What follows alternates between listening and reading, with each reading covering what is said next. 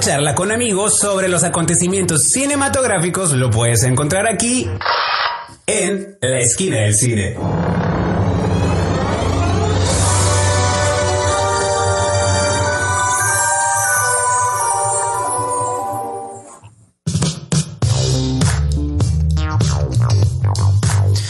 ¿Qué tal? Yo soy Cuauhtémoc Cruelas. Y yo soy Miki Brijandes. Y esto es Esquina del Cine desde las instalaciones de Ibero TJ Radio. Una vez más, en este lunes, horario 3 de la tarde, totalmente en vivo, señor Brijandes. en vivo, así, y a todo color. Si ustedes nos Así dicen es. algo, lo podemos repetir para que se den cuenta que Ajá. estamos en vivo.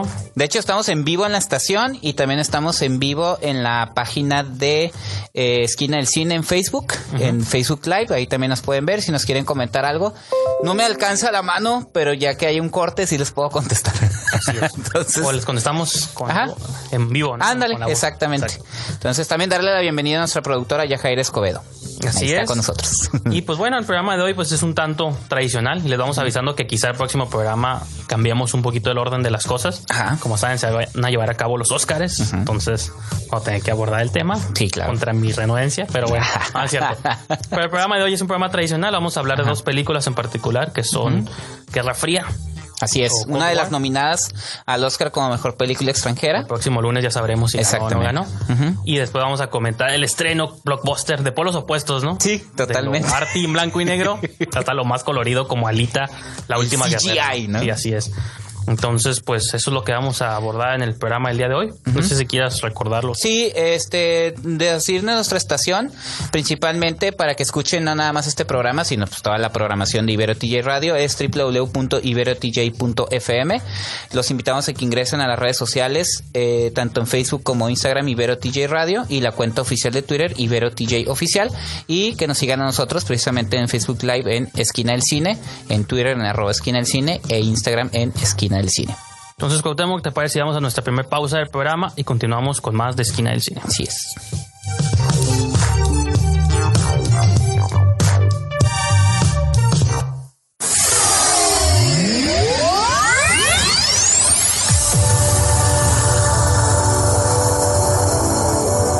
Todas las estrellas pasan por Que la fuerza te acompañe. ¡Magnífico! La esquina del cine.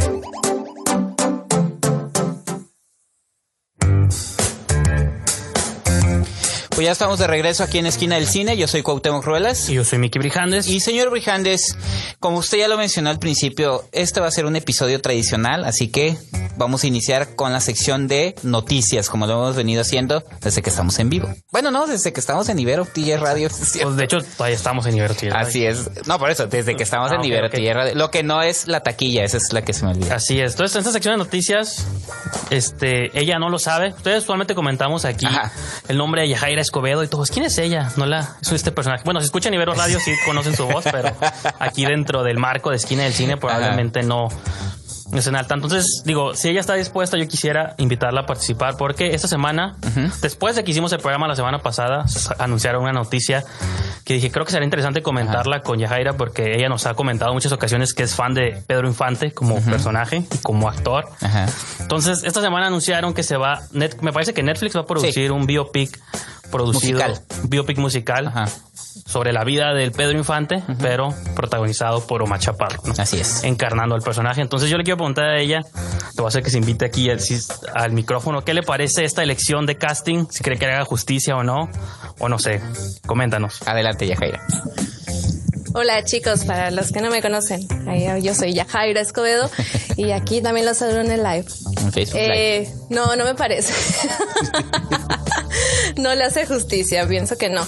Eh, para empezar, creo que Omar Chaparro siempre ha sido comediante y aunque Pedro Infante en su momento, o sea, sí también manejaba cierta comicidad en las películas, Sí. pero su, su comicidad era más original, pienso yo, ¿no? Es a título personal, ¿no? Ajá. No era como el, el chiste o el, lo, lo, lo de pastelazo Sí. o, o recurrir a chistes que a lo mejor no son Bobos. más sí claro o sea sí era una, una comedia un poquito más de, de, de más planeación pienso yo Y además, obviamente, no canta, ¿no? Supongo que ahí van a hacer algo. No, bueno, sí canta. O sea, Bueno. Tiene un disco. y, ajá, o sea, bueno, o sea, lo, lo ha hecho como cantante, baila. De hecho, en Estados Unidos es una película sobre música y baile con este Exposito, el actor que interpreta Gus Fringe en, en Breaking Bad. Ajá. Este, mira, yo en lo personal, yo siempre lo he dicho que a mí Omar Chaparro sí se me hace un comediante talentoso. me, me duele mucho, y lo comentaba con Brijandes, que siento que se vendió muy rápido.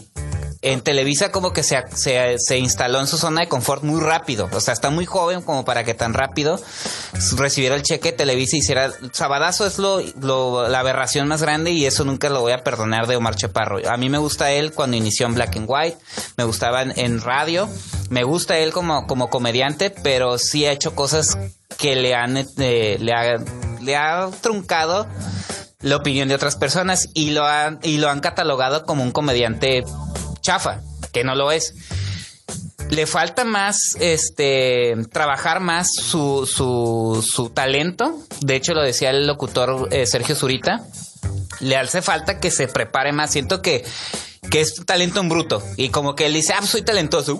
¿no? La gente me quiere. Entonces, no, hay que trabajarlo más. Yo creo que es- habrá que ver. Yo sí lo dejo así como que una moneda al aire. No sabemos también qué tono va a tener la película. Yo pensé que era un musical como la de ¿Qué le dijiste a Dios? Que eran las rolas de Juan Gabriel. Ajá. Pero ya después dijeron que era un biopic musical. Entonces habrá que ver también el tono que le van a dar la película y si él está acorde a eso, ¿no? Obviamente va a tener que trabajar mucho. Sí. Mucho, mucho. Sí, mucho, claro. Porque interpretar a Pedro Infante. digo, No, sí, no, fan, no. Pero aparte. No, sí, pues es interpretar a Pedro Infante o a Cantinflas como hizo Jainada o, o en un futuro que alguien quiera hacer algo de Jorge Negrete o son cosas, o María Félix, ¿no? O sea, que de María Félix tampoco han hecho biopics, pero que también son personajes, pues son nuestros ídolos mexicanos, pues, y, y fueron las grandes estrellas que ya no hay ahorita, o sea, apenas están existiendo artistas que la gente va a verlos a ellos por lo que hacen, o sea, van a ver a Marchaparro, a tu Marta y Gareda, pero ya no sucede como sucedía antes. También por las crisis que han pasado en el cine mexicano, ¿no? Pero habrá que ver. Yo sé, Yajaira, yo sé que te duele, te duele. Me duele. te Me duele. Le voy a dar el beneficio de la duda, Sí. pero tiene que echarle muchas ganas, porque si no, Sí, ya sé. fatal. Pero Habrá bueno, que ver. Ahí está, chicos. No, y sí, para mí sí era importante escuchar la opinión de ella porque al final creo que eso es lo que pasa con cualquier adaptación o biopic. Tienes que satisfacer no solo al público general, también a los fans y que ellos son los que al final siempre son como más clavados y más específicos. Ahorita que mencionabas María Félix, ella sale en Cantinflas, ¿no era, no era Sí. Bárbara Mori la que interpretaba? No, Bárbara Morig interpretó Elizabeth a Taylor, ¿verdad? Cierto, Taylor. cierto. Me acuerdo que había otra actriz que interpretaba. Sí, fue un, sí, fueron María un Félix, cameo. no me acuerdo quién. Fue, fue un cameo, es- no Ah. recuerdo quién, yo tampoco.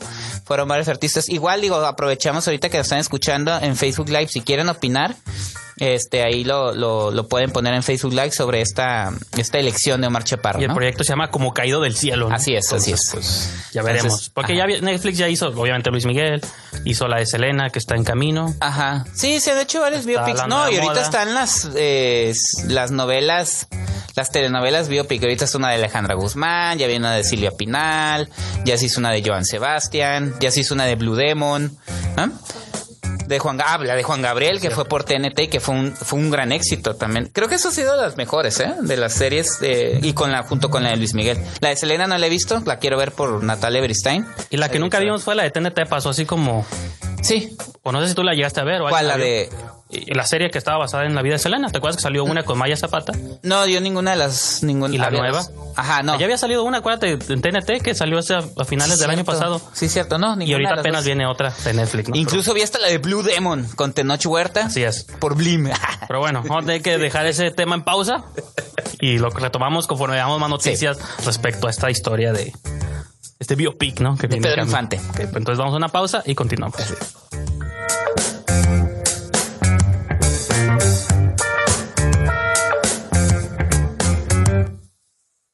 los buscaré. Los voy a encontrar. Si eres un cinéfilo, tenemos un lugar perfecto para ti en la esquina del cine. Pues ya estamos de regreso aquí en Esquina del Cine. Yo soy Cuauhtémoc Ruelas. Y yo soy Miki Brijandes. Señor Brijandes, pues una discusión acalorada, Acalorada, sobre, ya sé. sobre Omar Chaparro con Pedro Infante. Pero ¿qué más tenemos el día de hoy en el programa de Esquina del Cine? Pues vamos a nuestra, la que poco a poco se convierte en mi sección favorita. Sí. La taquilla. Es Ya una no quiero- sorpresa, ya no, quiero reseñar ni películas, ya quiero nomás que discutamos El fenómeno de, de taquilla, ¿no? Con el posiciones. No, está curado porque cada lunes tenemos un top 10 diferente Ajá. y pues vamos viendo sí, sí. sorpresas y qué cosas entran, qué cosas salen. Entonces, pues la sección de taquilla, del 17 al 15 de febrero. Estas son las 10 películas que mejor funcionaron en la las carteleras de México, ¿no? Décimo lugar, El Vicepresidente. ¿Está bien? Se coló porque la semana pasada no estaba, ¿te acuerdas? No, sí estaba. pero Sí estaba. bajó. Se ha mantenido. Bajó Ajá, estaba como noveno lugar. Me siento como conductor de MTV leyendo el top 10. ¿te Ajá. sus top 10. Pues está bien, porque también, ¿sabes? Les ha llamado la atención porque son las nominadas al Oscar. Sí. Y la gente va a verlas ahorita porque se tienen que poner al día, ¿no? Y esta es distribuida por Latam Pictures, Ajá. que también es una distribuidora y que apenas está como ganando terreno, ¿no? En el panorama. Número 9, La Favorita. Está bien, está bien. Pero no, no, no pensé yo que una película de Yorgos Lanthimos iba a estar en, la, en el top 10 de Entrada en taquilla. el top 10, porque ahorita es como Ajá. una discusión también por ahí de Sí. que qué Sí. películas merecen. Ahorita vamos a comentar eso. Pues ya que lleguemos a esa película. No, a mí también me emociona, porque como dices, Yorgos Ajá. Lanthimos, pues. El número 8, Glass, también. Ah, se ha mantenido. Esta es de Disney. Ajá. La, la favorita era de Fox. Vamos al número 7, Escape Room sin salida. Le ha ido bien, pero que el género le va bien en México y en el mundo. Pues en México sí, lo que decíamos Ajá. la vez pasada de que, esto por ejemplo, esta semana viene una que se llama El Malik. Ah, sí, que por cierto, estén atentos en la página Esquina del Cine porque vamos a tener algunos pases dobles para la premier el día Probable- jueves. Probablemente en próximos bloques también lo, lo comenté. Ay, de hecho, ahorita también vamos a comentar algo que tenemos pendiente. Este es- estaba en su segunda semana de exhibición y este es de Ajá. Sony Pictures. En número 6, Green Book, otra nominada a los... No, pero eso era obvio que le va a ir bien. Es la, es la feel good movie de los Oscars. Es la película que todos van a querer, que puedes llevar a tu, a tu tío, a, tu tu abuelito, mamá, a tu todo. mamá, a tu abuelita, y no, y no, y van a decir, mijo, qué bonita está esa película. Pues, y de hecho recibimos unos cuantos comentarios en la página de Facebook que van de esa índole, ¿no? Ah, sí, porque había una, había una reseña también de Javier Espinosa y también ahí hubo. No, no, no quiero burlarme al aire No, no, del, del comentario, pero me hizo reír bastante por su... Pues hay que leer también. Sí, sí, sí. Gente, ¿no? Esta película es distribuida por Diamond Films. Número 6. Número 5. Va para afuera ya. Mis Reyes contra Godines. Ah, pero es su cuarta semana. Sí, ya sé, tiene su cuarta semana. cartelera. Va bien, va bien. Esta película de videocine. En número 4, una película que nadie se enteró cuando se estrenó, pero ahí está, la de la gran aventura Lego. Ah, sí, cierto. Es que se estrenó una semana antes en Estados Unidos. Sí. Pasó sin pena ni gloria también Allá allá. también, como y aquí nadie- también como que ni se acordaban. Ah, sí, cierto, iba a salir la 2 y ya. La Pero teoría es de que explotaron la fórmula muy rápido. Sí. O sea, salió, la- ¿te acuerdas la primer Lego? Que incluso se habían molestado porque no estuvo nominada al. Ajá. Y esto y lo otro. Estuvo nominada la canción. Ajá. Nada más. Y luego sacaron Ninja, Lego Batman, Ninjago, luego hay un montón de series animadas que... Sí, pero eso es. No, ya sé, para pero televisión. Me refiero a que dices, la propiedad la explotas al, al cansancio, que ya un niño ve eso anunciado y para ellos no hay diferencia entre eso y lo que ven en la tele. Entonces los papás también han de decir, Sí. ¿para qué te llevó mi hijo ahí? Tienes muchos- muchas aventuras. Y a Lego". pesar de eso se metió al top, ¿eh? No, sí, en cuarto lugar sí, Ajá. bueno, porque Sí, sí, sí. sigue siendo infantil, pero Sí, Esta, esta película es de Warner Brothers. Ajá. En número 3 tenemos Cómo entrenar a tu dragón 3. Le ha ido muy bien. Yo no he visto- taquilla. nunca he visto ninguna de las sagas. Que dicen que no es buena ya la tercera, pero que ya con ya se cierra la saga, entonces que ya es bueno despedirse de los personajes. Había que estafar al público una vez con, con el argumento de La 1 y la 2 son muy buenas, ¿eh? La 3 yo ya no le llegué. Este es de Universal Pictures. Luego tenemos eh, número 2. Una que tú no viste, me sorprendió que no hubieras. No tuve ver. chance, es que pues, se me- la quería ver el, el 14, se cayó, cayó Con el tormentón esposa, en Tijuana. No, mi esposa llegó de viaje en la noche, Dijo, no pero ella tampoco la quería ver, entonces dije, bueno, Digo, estoy hablando de la boda de mi mejor Ajá. amigo, pero no, no la de PJ Hogan, no, sino la nueva. la nueva, la mexicana, el ¿Quién dirige la remake. nueva? Celso Piña, Celso. García, Celso que García. es el director de la delgada línea amarilla, y que me sorprende porque el guion es eh, de, el guion Gabriel Ripstein. Gabriel Rimstein, que de repente en cine se avienta unas cosas bien raras.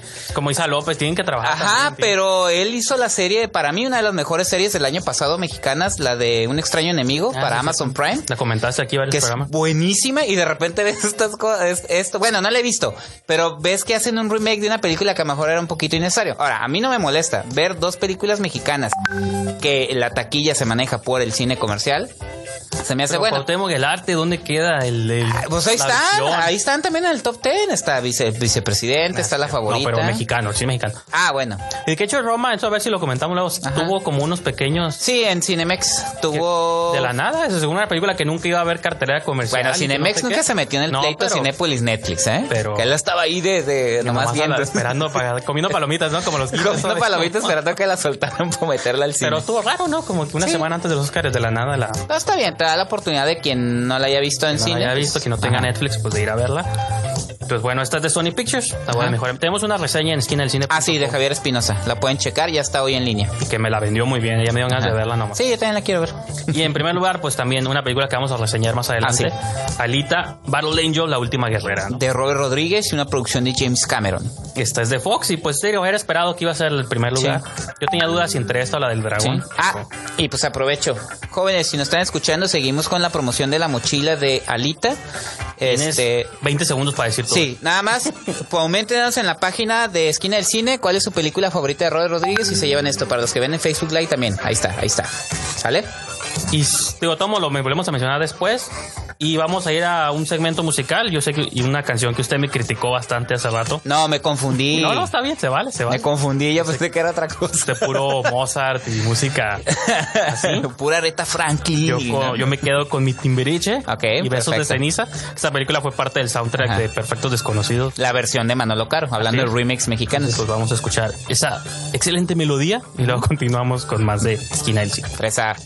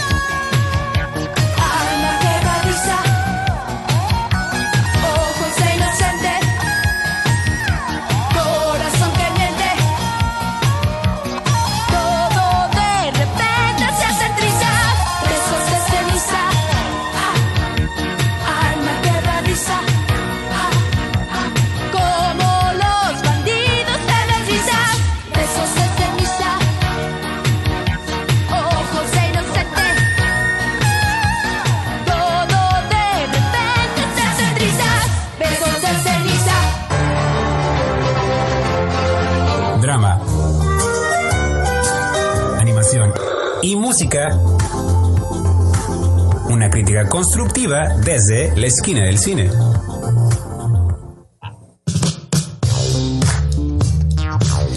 Estamos de regreso aquí en Esquina del Cine por Ibero TJ Radio. Yo soy Cuauhtémoc Ruelas. Y yo soy Miki, el de la música Fresa Brijandes. Uh, eso que escucharon fue Timbiriche. Excelente selección, señor Brijandes. Está bien. Digo, ya.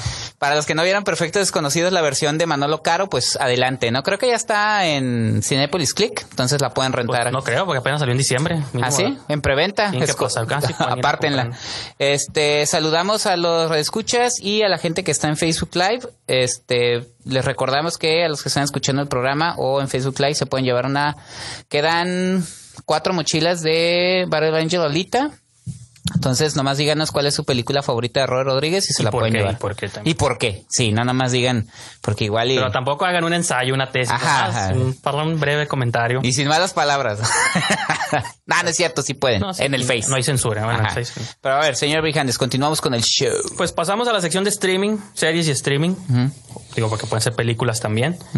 Tengo, primero que nada, hacer un par de aclaraciones antes de que los fans de los cómics me ataquen y me degollen. La semana pasada, cuando hablé de Deadly Class, dije que era una propiedad de Marvel, porque me fui con la finta de que, como es producida por los hermanos rusos, dije, ah, pues es Marvel, ¿no? Pero no, me equivoqué, es de Image Comics. La Deadly Class es de Image Comics. La casa de Spawn. Así es, por eso es más intenso, ¿no? Y lo menciono porque ahorita voy a comentar Umbrella Academy, que ellos son de Dark Horse. Ah. Doom Patrol es de DC DC. Y Marvel ya que tiene sus Gifted. Entonces me confundí también un poquito. ¿Gifted viene de Gifted. también? No, ese es de Marvel. No, me refiero que. Ah, ok. que- ah, no, es que mi punto, me adelanté un poquito. Mi punto es de que cada compañía, porque tú lo llegué, tú bromeaste con eso, no me acuerdo si al aire o Sí, de que como que ya, ¿no? de que ya todos tienen su grupo Sus de chavitos. chicos rebeldes, Ajá, punks, superhéroes. ¿no? Superhéroes. Entonces, pues Y no he visto ninguna, ya me, ya me hartaron. Ya sacó Deadly Class. Marvel ya había sacado The Gifted. Ajá. Este, Dark Horse ahora estrenó Umbrella Academy en Netflix. Y DC estrenó Doom Patrol, que ese ya habían sacado sus Titans, pero ahora son Doom Patrol. Ay, sí es cierto, Titans. Entonces, pues, sí, o sea, bueno, yo vi, no le va a sorprender a nadie que la que más me gustó entre el, eh, vi los primeros pi- episodios, los pilotos de Umbrella Academy de Doom Patrol, y como a mí me paga DC, pues me gustó más el de ellos. ¿no? Ah, te llega. Ah, mira Sí, qué sí, bien. a, a mí me llega uno de qué? De Marvel. ¿no? sí, Ah, de Marvel, ok. Entonces, Marvelita. Sí. sí, uff, sí, soy súper fan. Pero a No, ver, bueno, díganos. las Pero esa dónde la están transmitiendo? Esa está ahorita en DC Universe Ajá. y pronto va a estar en Netflix Ah. México. Digo, Perfecto. se, se puede ver si son, son hábiles para navegar las páginas, pero En esa página que, que, que, que rima con banana. así es. Ok. No, pero seguro, digo, porque Titans primero se estrenó en Estados Unidos y como al mes, dos meses estuvo disponible ya aquí en México, entonces seguramente va a ser la, la misma dinámica. Y pues sí, lo que las comparo es por esta idea de que otra vez son un grupo de misfits o marginados que se alían, primero son renuentes, y luego en la cu- cuestión de Umbrella Academy se supone que en los ochentas en Rusia, bueno, en diferentes partes del mundo, nacen niños como niños mágicos, ¿no? Dotados. Ajá, como niños dotados, pero sin, sin papá, sin nada, así de la nada. Mujeres se embarazaron y tuvieron niños. Y un señor tipo profesor Javier los, los se los roba y los cría como de estos niños con superpoderes. ¿no? Doom Patrol es similar, es un doctor científico que reúne a estos como marginados de la sociedad y ensambla como un grupo de héroes. Entonces son Qué como- originales, ¿no? son como X-Men, son como cualquier grupo que hayamos Ah, visto de este sí. tipo. Dato curioso, yo no sabía que Doom Patrol se había estrenado en los cómics seis meses antes de X-Men. Entonces, Ah, probablemente Stan Lee vio que se estrenó Doom Patrol. y dijo, invéntame un grupo de super poderosos. Siempre hay líneas que conectan una cosa con otra, ¿no? y bueno, Doom Patrol está curada porque man- la- la- el cómic se originó en los 60s y la, la dinámica de estos superhéroes son medio, se medio old school, pues es un robot como de hojalata gigante que es con la voz de Brendan Fraser. Yo pensé que salía Brendan Fraser, no sale Brendan Sale en el primer episodio, Ajá. pero spoiler se muere. Ah, ok. Y lo reconstruye este científico que Y originalmente de era protagonizado por Bruno Bichín. Ah, dato, dato, dato. ahí. Hay una nota en el Excelsior cuando él dice que, que por qué no salió. Él sale en Titans como el profesor de Chief, se llama. Y era como, estaba, que era como el preámbulo de que iban a hacer luego Doom Patrol, pero ya en Doom Patrol lo cambiaron por Timothy Dalton. Chale. Y él, como entre broma y no, dice que no le alcanzó la fama, ¿no? Pues Entonces, sí. que Warner prefirió irse con, con el estilo de Timothy Dalton Timothy para la serie. Y Bueno. pues bueno, Hubiera legado, soy hermano de Demian. él está en Hollywood. Sí. Entonces, bueno, entonces cada personaje, uno es como el hombre negativo, que es como el hombre invisible, son puras vendas. El robot como de hojalata, la chica elástico, que hay un montón de personas Sí. elásticos, pero bueno. El, señor fantástico es un Ajá, es una actriz también. de los 50 que le cayó una maldición y ahora se hace elástico, ¿no? Entonces, pues no sé, son como, digo, a mí me gustó como... Tu intención es que no veamos la serie, ¿verdad? Porque a mí no se me está tocando nada lo que estás diciendo. Sí, es que estoy como confundiendo las dos, porque Sí, en sale un hombre simio también. Ah, sí, vi, Sale sí. Ellen Page como una violinista. No sé, pues, ¿Qué hace Ellen Page en Umbrella Academy? Hay que pues aclarar. es rusa nomás, creo. ¿Pero Eso. tiene poderes o nomás es ruda? Pues bueno, hasta yo donde, hasta donde vi no sacó ningún poder, pero a lo mejor eventualmente. Se está guardando algo ahí bajo la Está manga. guardando algo para la Ajá. exactamente. Pero de las que has visto, ¿cuál te gustó más? Ah, Titans, Doom Patrol, Umbrella Academy o Deadly Class? Nomás es pregunta así Pues random. creo que en general Titans, porque ¿Titans? DC me tiene Ajá. del cuello. Pero Doom Patrol también es. No, pues un patrón también está curada. Ah, es la por eso la que estaba escribiendo más, porque las demás me dieron igual. Y aún así no te la vendí, lo siento. No, no, la verdad no. No sé, Yajaira, ¿te la vendió? No, tampoco. A ver.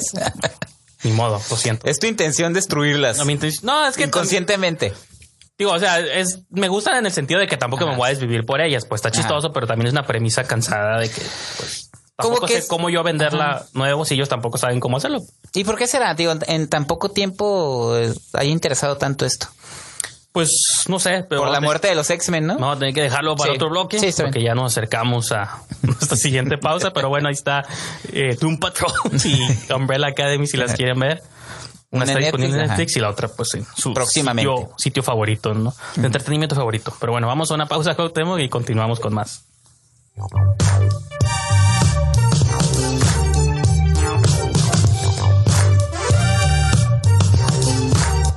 Ibero TJ Radio Sonidos en común. para una nueva conversación.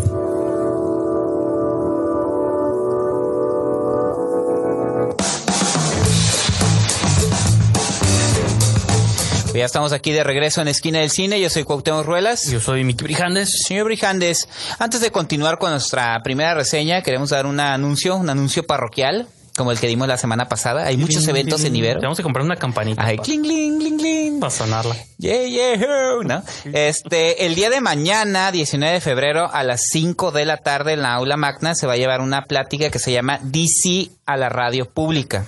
Muy importante, porque va a estar nuestra productora Yajaira Escobedo. Este, como, pues, pues, va a ser la que va a llevar, la que va a coordinar ahí la, la plática y eh, van a participar UABC Radio, eh, obviamente Ibero Radio, Radio Tecnológico y Fusión, que para hablar sobre la importancia de la radio pública. A mí me dio nostalgia porque le comentaba ya Jaira fuera del aire. Yo empecé en UABC, soy colaborador en Fusión y Esquina del Cine está en Ibero Radio. Entonces, Pues andas en todos lados, ¿eh? nomás nos falta Radio Tecnológico. Ya me metería ahí en una Yo, sección. cuando estaba yo en UDC, Universidad de California, teníamos un programa en Radio Tecnológico. 88.7. Sí. Y eso es eh, muy importante porque yo estoy hablando de mi, de mi época de estudiante. Actualmente Ibero Radio nos ha abierto las puertas y a, a no nada más a nosotros, sino a muchos colaboradores que les dan la oportunidad de tener este tipo de programas. Entonces sí, muy interesante. Recuerden, mañana 19 en la, en la aula magna a las 5 de la tarde aquí en Ibero, eh, la Universidad Iberoamericana. Entonces, señor Brijandes. Pues ya que estamos en el tema de las nostalgias Ajá. y el pasado, está apto a hablar de la película Cold War, Guerra Fría. ¿O cómo? Su título original. Wojna, la película polaca nominada al Oscar como mejor película extranjera, las cinco películas que están nominadas, ¿no? de Pavel Palikowski, que él ya había estado nominado y había ganado con su película del 2013, Aida, que no la he visto, pero ya la tengo esta semana, prometo verla. Ya vi que está por ahí disponible. Porque es el mismo estilo, digo, muchas de las cosas o los elementos que para mí, en mi opinión, hacen única a Cold War tienen que ver con su estética. Entonces, Palikowski se repite ese estilo en blanco y negro, imagen cuadrada, o sea, es 4.3 la pantalla, no usa el widescreen que todo el mundo utiliza hoy en día. Y pues en general cuenta la historia de dos amantes, Víctor y Zula. Sí, está ubicada en 1949, en la posguerra. Está ubicada como a lo largo de varias décadas, ¿no? No, pero inicia en el Sí. 49, terminó la Segunda Guerra Mundial y a partir de ahí, ¿no? Inicia y la las historia. tensiones políticas, este, geopolíticas, sociales, este, está Rusia por acá, están todos los frentes, la mencionada Guerra Fría. El título está suave, bueno, en mi, en mi opinión está suave porque, pues, no solo funciona para hablar de lo que está pasando en el contexto europeo, sino lo que está pasando entre estos dos amantes, ¿no? Que, Sí, sí, de hecho tiene sus dos interpretaciones, ¿no? que a mí me gusta, digo, yo la comparo desde que la vi, me se me hace muy, me recuerda mucho como lo mismo que hizo Roma en su, en su área, pues de que creo que utilizan un drama o la historia de una persona, bueno, Roma utiliza la historia de este Cleo, la de Cold War utiliza la historia de estos amantes, pero creo que al final en el gran espectro de las cosas es lo menos importante, sino para mí las dos movies con lo que me quedo es todo lo que pasa alrededor de estos personajes, sus contextos políticos, cómo los forman, cómo les dan, cómo ya no depende de ellos la vida que toman, sino depende de todo lo que está a su alrededor. Pues entonces, Cold War, este, porque luego también está este argumento de que si la historia de amor está buena o no, creo que a mí yo no me quedo ni con eso, me quedo, repito, con lo estético, con la fotografía, es igual impresionante que la que vemos en Roma. Me gusta un poquito más la de Lucas Sal, porque sí es un fotógrafo hecho y derecho, No, y- que la del mismo Cuarón. Aparte la de Cuarón es en video, me parece. Sí. Esta sí ya se ve como Ajá. película. Soy más fan de lo que hace Palikowski, pero siento que tienen muchos, como tú mencionas, en broma, vasos comunicantes. Sí, el, el- el lugar común es vasos comunicantes. Y creo que si lo tomas en ninguna de las dos movies, si las tomas en el sentido literal, también funcionan, pero es donde entiendo estas cuestiones, porque con Roma se ha dado de que, y pues, porque es interesante esa historia, y que la, la chacha, y que la sirvienta dice, pero no, si nomás viste eso es porque la movie no es para ti, pues. ¿no? Ajá, creo que en claro, Cold War puede pasar algo y no, oye, la historia de amor, porque es importante? No, es que no es eso, es la evolución de la música, de los Ajá. tiempos, de la Guerra Fría, cómo afectaba a todo el mundo alrededor, y para mí eso es, digo, yo sí la considero una Claro. obra maestra del 2018 y espero que gane algo, ¿no? Ajá. No, sí, de- tú lo dijiste muy bien. Eh, curiosamente, es la que tiene más vasos comunicantes con Roma. Las dos son películas en las que sus directores... eh, Ay, que tomaron per- este, ajá, toman, personales. Sí, en el caso de, de Cuarón, pues es su infancia. En el caso de Pavel Pa- Pawlikowski es la relación de sus padres. Es una, es una cinta que a través... eh, es de- eh, blanco y negro, está ubicada en el pasado. Claro. Van, van este... Los eventos sociales alrededor tienen mucho que ver en la trama. Y curiosamente también estoy de acuerdo en lo que tú dices. A algunos nos llega más Roma por diferentes razones. Ah, no, y es válido Y también. Cold War les gusta más a otros por la relación amorosa. De hecho, ha conectado más con, o sea, mitad y mitad, ¿no? No estamos diciendo que conecte más la gente con una o con Sí, otra, sí. sino que la gente que ha conectado con Roma son por razones específicas. La gente que ha conectado con Cold War es precisamente por este romance. Razón por la que yo casi no conecté con Cold War. Estoy de acuerdo en todo lo que dijiste técnicamente también. Sí considero que la fotografía es mejor en Cold War. Este, pero yo no conecté mucho con la relación eh, de amor tortuoso, entre Sí, comillas. es que eso es lo que te quieren vender, Ajá. pero al final creo que sí queda muy superficial hasta cierto Ajá. punto. Te quieren hacer vender de que, o sea, en el mismo sentido que le pasa a Cleo, como lo que está alrededor de ella. Ella no tiene al final injerencia en su vida. De algún modo, Cold War te quiere hacer vender como lo mismo, de que estamos separados porque las fronteras y esto, pero no, no creo que no logras conectar 100% al Sí. menos. Yo soy de los que me quedo más en el campo Cold War, lo siento. No, yo me quedo en el campo Roma. tu, tu espíritu, pero sí, me- y porque sobre todo porque me gustó este paseo. Yo como me considero, este, tal vez no tendré el mejor gusto musical, pero me considero bastante melómano, entonces. Me gusta como la película, sin ser el tema principal, también la evolución de la música lo No, trata. en parte sí lo es, y esa parte sí está muy padre, O sea, porque... como la chica esta azula la rescatan como de un pueblo Ajá. ahí en Polonia. No, pero es que desde que empieza este grupo al que pertenece el músico, o sea, va buscando... es música tradicional Ajá, autóctona de y eso Polonia. está muy suave, eso sí cómo me va gustó. evolucionando y se convierte en este fenómeno, hasta lo utilizan con fines políticos, Sí. que hasta ahí está burlando. Esa parte sí me encantó, eso sí. Y luego ella le entra al jazz, al rock and roll, Claro. a la música tropical y vas Ajá. viendo la evolución a través de las décadas, que al final se viene un número acá medio tropicaloso. Sí, sí, al final, que casi al final, ¿no? Ajá. Y dices, pues esto está suave, bueno, mi Ajá. opinión está suave, ¿no? Digo, ahorita Sí, vamos bueno. a ir a una pausa, pero le vamos a tener que robar tiempo a Alita. No, pero podemos concluir Ajá. opiniones y luego hablamos un poco de Alita, ¿no? Muy bien.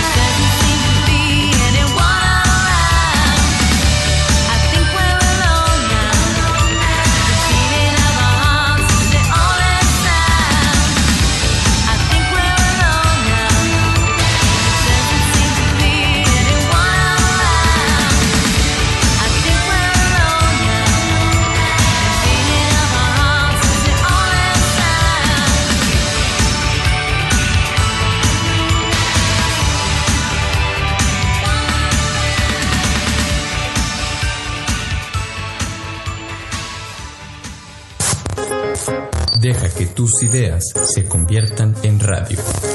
Experimenta con Ibero DJ.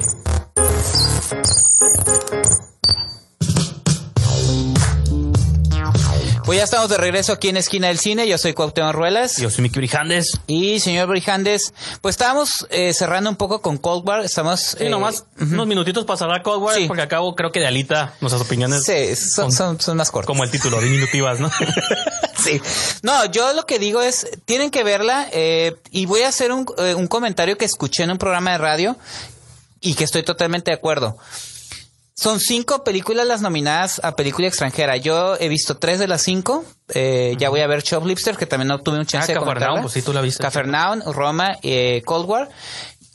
Se- creo que están mejores las apuestas en película extranjera que las ocho películas nominadas a mejor película, ¿eh? No, pocas veces en México hemos tenido la oportunidad de ver cuatro películas nominadas como mejor película extranjera y todas las nominadas a mejor película. No, creo que, digo, igual el próximo lunes podemos abordar todo ese tema dependiendo Sí. de cómo se lleva a cabo la ceremonia de los Claro. Oscars, pero sí. Creo que, me, o sea, me acuerdo que por mucho tiempo el Oscar se trataba de premiar lo más prestigioso o el cine intenso, este, americano, hollywoodense, pero el Y ahorita cine- es lo más popular. ahorita es lo popular. Entonces, es una- sí es una tendencia ahí medio extraña. Sí.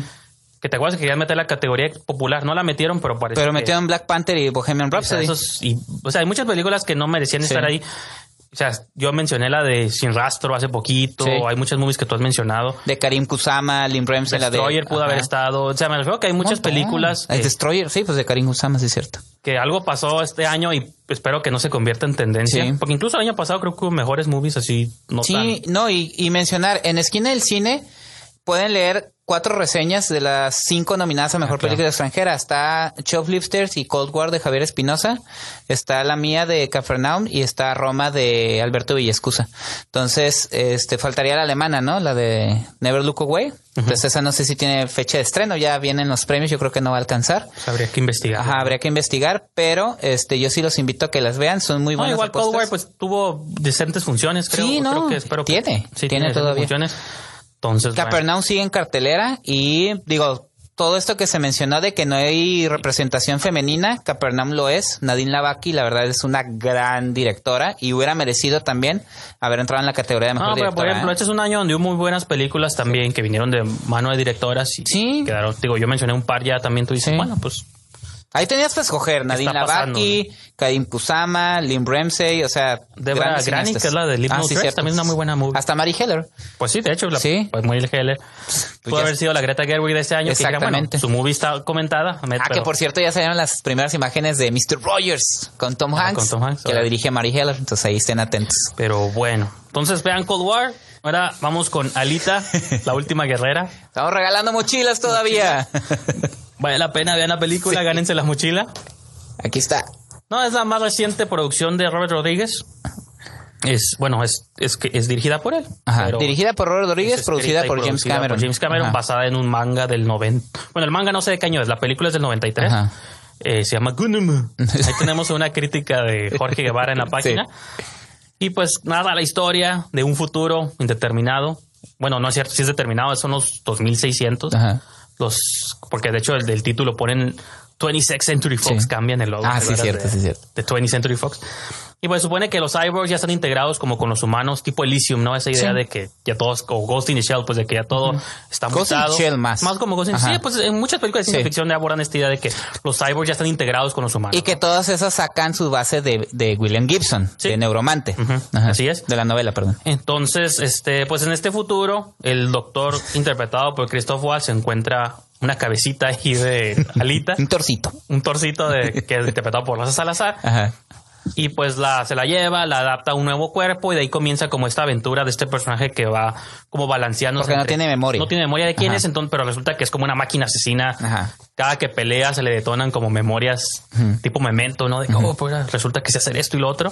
Entonces el, el paso, la, la búsqueda es de ella ir descubriendo quién es, de dónde viene.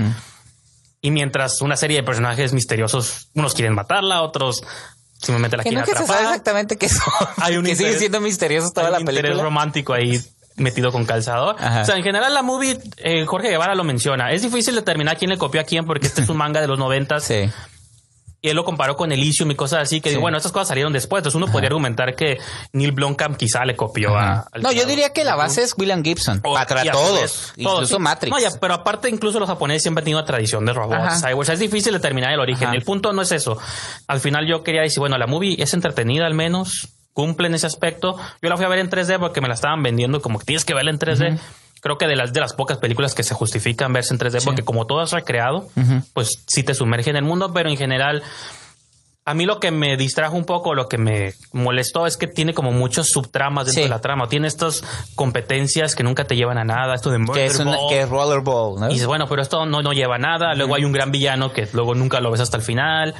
la historia del personal no se resuelve. Entonces no sé, no sé qué pasó con la trama, pero Sí, le, le faltó, le faltó alma, ¿no? A la película le faltó un ese no sé qué, qué, qué sé yo que Ajá. dicen. Tiene buenas secuencias de acción. Te digo, incluso yo, yo la compararía. A mí me recordó mucho, un poquito, y regresando al anime, eh, a Astro Boy. Eh, me recordó, me, Speed Racer, ¿te acuerdas? Speed Racer, sí, mucho Speed Racer, Pinocho, o sea, realmente Alita es un Pinocho y eh, Sí. Christoph Waltz es un Gepetto, o sea, Se parecen. pero aunque tiene buenas secuencias de acción, está muy bien producida, los efectos visuales no se le, no se le critican, sí siento que le faltó, le faltó alma a la historia. Todo lo que le falta a Alita Alma, ¿no? Alma, sí, sí, exactamente. eh, te digo, creo que tiran la casa por la ventana en cuanto visualmente, pero sí faltaría ver que quieren hacer una saga, entonces habrá que No, ver y yo pasa. vi la versión animada que dura, o el anime que dura 50 minutos Está en YouTube, dura ¿no? 55, está en YouTube, doblado al español castellano. Entonces, Alita, pueden escuchar ahí. Este. Y dices, bueno, o sea, sí, como que extendieron un video de 50 minutos a dos horas y feria. Y se siente, pues, por ejemplo, la, la, la serie no aborda nada del rollerball, del murder ball. Eso. Ese ya es invento de estos, ¿no? Bueno, sí lo abordan, pero nomás es un programa que ven Ah, en la ok. tele, pues. Acá se involucran Nunca ya. se meten al juego. Pero bueno. Pues esos son nuestros comentarios. Vayan a ver. Veanla en 3D, Ajá. lleven a sus niños y disfruten. Sí, había niños y les Bueno, gustó. es un poco la violenta ver. Me sorprendió la muerte de una mascota que también Ah, impactar a la gente. Pero bueno, ¿te parece? Llevamos una pequeña pausa con Sí. Temo y continuamos.